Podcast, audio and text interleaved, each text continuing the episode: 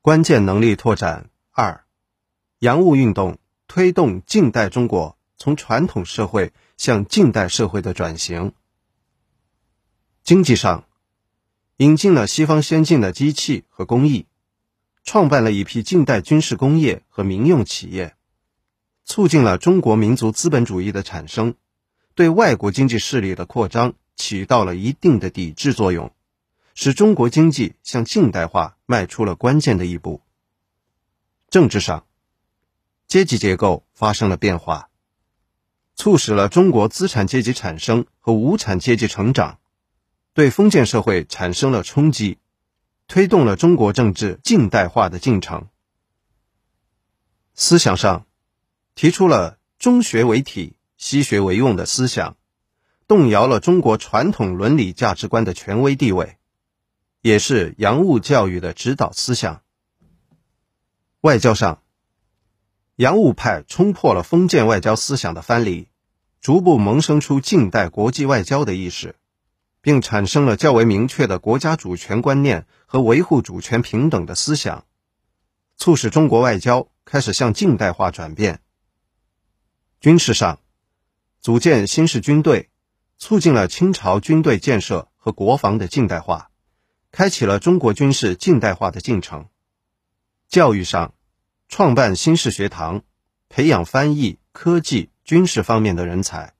派遣留学生出国留学。促进了中国教育的近代化。史料实证，史料，洋务运动开启了中国工业化的先声，是中国工业化进程的起点。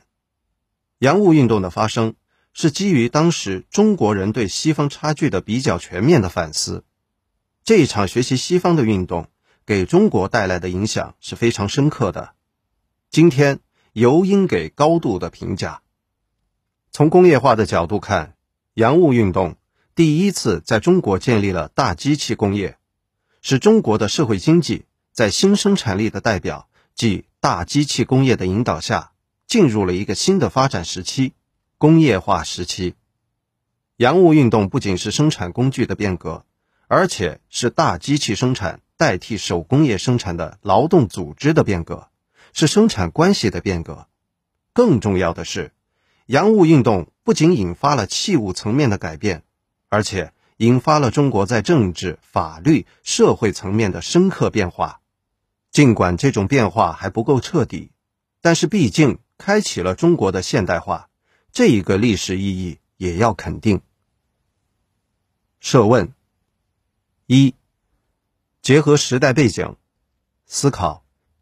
洋务运动的代表人物。基于中西差距做出的反思，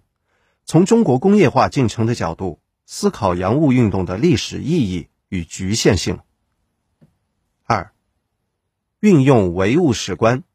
分析洋务运动对当前工业化建设的启示。解答：一、反思，看到欧美国家船坚炮利，希望通过学习。和利用西方先进的经济、军事、外交、教育等挽救国家的颓势，维护封建制度。历史意义